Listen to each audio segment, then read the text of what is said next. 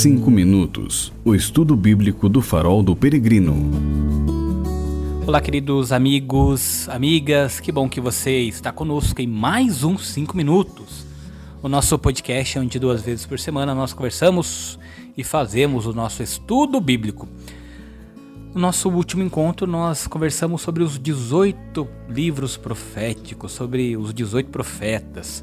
Hoje nós vamos adentrar o Novo Testamento. E para conversarmos sobre o Novo Testamento, nós vamos pausadamente conversar sobre cada evangelista, conversar sobre as cartas enviadas por alguns desses evangelistas. Convido você a ficar comigo para que nós vamos aprendendo mais sobre o Novo Testamento a partir do nosso programa de hoje. Como nós vamos trabalhar o Novo Testamento, nós vamos trabalhar de uma forma mais pausada, compreendendo mais, lendo um pouco mais as, os capítulos, os evangelhos, para que a gente realmente possa ter uma boa noção do Novo Testamento de Jesus Cristo, tá bom?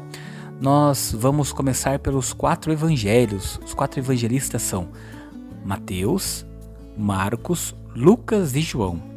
Lembrando que Marcos e Lucas não fazem parte dos doze apóstolos, conforme uma profecia de Ezequiel. Os evangelistas são representados por símbolos ou figuras da seguinte maneira. Então, Mateus, ele é representado pela figura de um homem, porque começou a escrever seu evangelho dando a genealogia de Jesus. Marcos é representado pela figura de um leão, porque começou a narração de seu evangelho no deserto, onde mora a fera. Já Lucas, ele é representado pelo touro, porque começou o evangelho falando do templo, onde era imolado os bois. E por fim nós temos São João, que é representado pela águia, por causa do elevado estilo do seu evangelho, que fala da divindade e do mistério altíssimo do Filho de Deus. Por isso, quando às vezes você for na igreja ou participar de uma celebração eucarística e ver os desenhos des, destas figuras do homem, do leão, do touro e da águia, você já vai compreender que estas figuras elas representam os quatro evangelistas, tá bom? Não se esqueça. Mateus, representado pelo homem, porque escreve o seu evangelho a partir da genealogia de Jesus. Marcos, tendo a figura do leão, porque narra o evangelho de Jesus a partir do deserto. Lucas, ele é representado pelo touro, porque fala a partir do templo e é onde era imolado o touro no templo. E João é representado pela águia, porque fala da ascendência, da descendência de Jesus. Jesus, que é divino e que vem da sua forma descendente, vem do céu para a terra para manifestar seu amor e sua misericórdia por toda a humanidade, tá bom? Compreendido isso, eu quero ainda conversar um pouquinho com vocês sobre o Novo Testamento e a própria história do Novo Testamento. Ele foi escrito entre o século I e II depois de Cristo, em plena civilização greco-romana. Os livros do Novo Testamento aparecem na língua comum dessas civilizações, o grego, da koiné, e giram em torno da mensagem de Jesus. Por isso, os evangelhos são a base de todos os livros do Novo Testamento. Por isso, acho que é extremamente importante nós compreendermos um pouquinho do ambiente religioso do Novo Testamento. Por isso, é importante que você acompanhe comigo, porque nós vamos escutar muito dessas figuras, tanto nos evangelhos, durante também as, os outros livros do Novo Testamento. Bom, nós bem sabemos que na Palestina os reis ou procuradores romanos dependiam sempre do imperador de Roma. Por isso, fervilhavam pelo império muitas religiões e cultos pagãos, que gozavam de relativa liberdade de culto e de proselitismo. Na Palestina, o Templo de Jerusalém concentrava as principais instituições judaicas.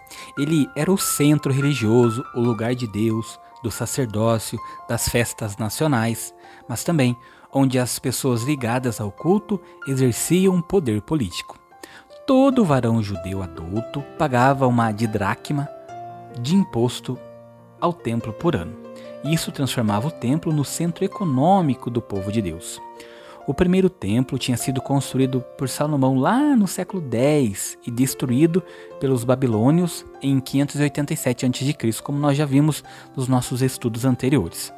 O segundo, mais modesto, foi construído em 515 depois do exílio da Babilônia, e um terceiro templo foi construído por Herodes o Grande, inaugurado no ano 60 depois de Cristo, e foi destruído pelos romanos no ano 70.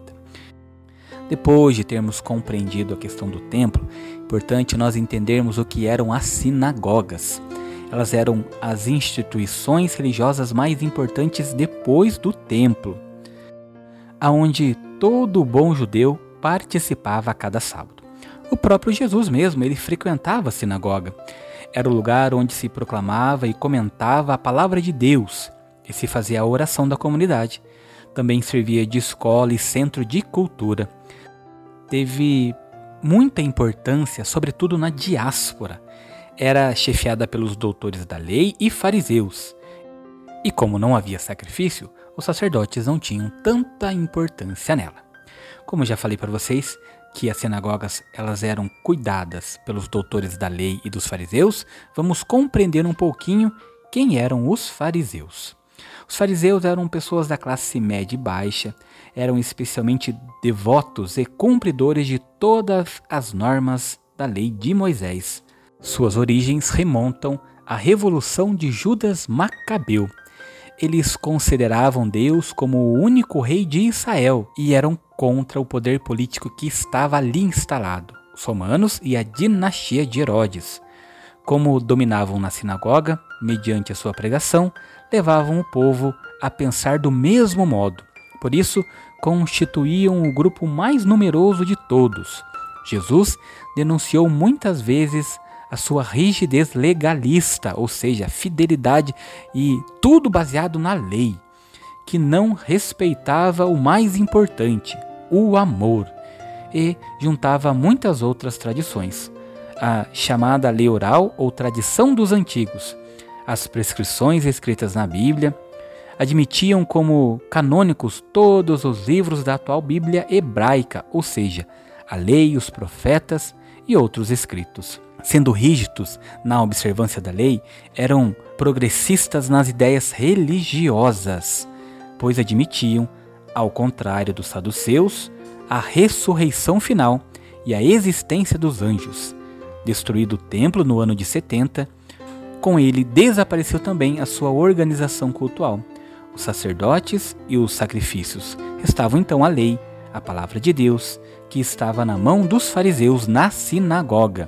E foi a sinagoga que perpetuou o judaísmo até os nossos dias. Compreendido quem eram os fariseus, vamos agora conhecer um pouquinho mais dos doutores da lei, ou escribas. Eles eram um grupo mais ligado ao dos fariseus.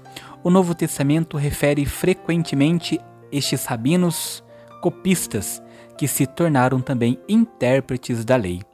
Eram os teólogos do farisaísmo, embora também houvesse doutores da lei entre os saduceus.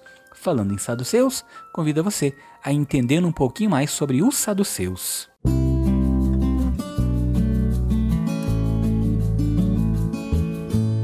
Existiam como partido político desde o século II, segundo antes de Cristo. Eram a classe mais ligada ao templo, por constituírem a classe sacerdotal. Além do sacerdócio, detinham ainda grande parte do poder político, pois, ao contrário dos fariseus, presidiam o sinédrio mediante o sumo sacerdote. Politicamente abertos à autoridade romana, eram conservadores em religião, pois, ao contrário dos fariseus, admitiam como canônicos apenas os cinco primeiros livros da Bíblia, o Pentateuco, como nós já estudamos lá atrás. E se você ainda não lembra, se não estudou, volte nos nossos cinco minutos, nos programas anteriores, para que você faça esse pequeno estudo. Além de só admitirem o Pentateuco, eles negavam a existência dos anjos e a ressurreição. Morreu? Acabou. Esta classe sacerdotal, no exercício das suas funções, era assistida pelos levitas, que tinham especial missão no canto litúrgico e nos sacrifícios, tá bom? Agora vamos escutar e entender um pouquinho sobre os samaritanos. Quem eram os samaritanos? Bom, como o nome indica, eram os habitantes da Samaria, descendentes da população mista, israelita e pagã, que ocupou aquele território depois do exílio dos samaritanos para Nínive. Como livros canônicos, eles admitiam o Pentateuco e tinham um templo no Monte Garizim. Por este motivo, os judeus rejeitavam-nos como se fossem pagãos. O penúltimo grupo que eu convido você a entender comigo e a conhecer um pouquinho melhor são os zelotas. Como o próprio nome já diz, eles zelavam pela independência nacional de Israel contra qualquer político estrangeiro. Mas a sua luta era violenta e provocavam sucessivos confrontos e atentados contra o exército ocupante, no caso, naquele contexto, o exército romano. E os últimos eram os Herodianos. Eles eram os partidários da dinastia de Herodes, o Grande, que governou os diversos territórios da Palestina a partir do ano 37 a.C., sob a suprema autoridade dos imperadores de Roma. Compreendido então um pouquinho essa pequena introdução, no nosso próximo encontro nós vamos já adentrar nos quatro evangelhos. Vamos falar do primeiro evangelho, que é o Evangelho de São Mateus. Fique comigo, vamos aprender mais. Espero vocês. Até lá, Shalom.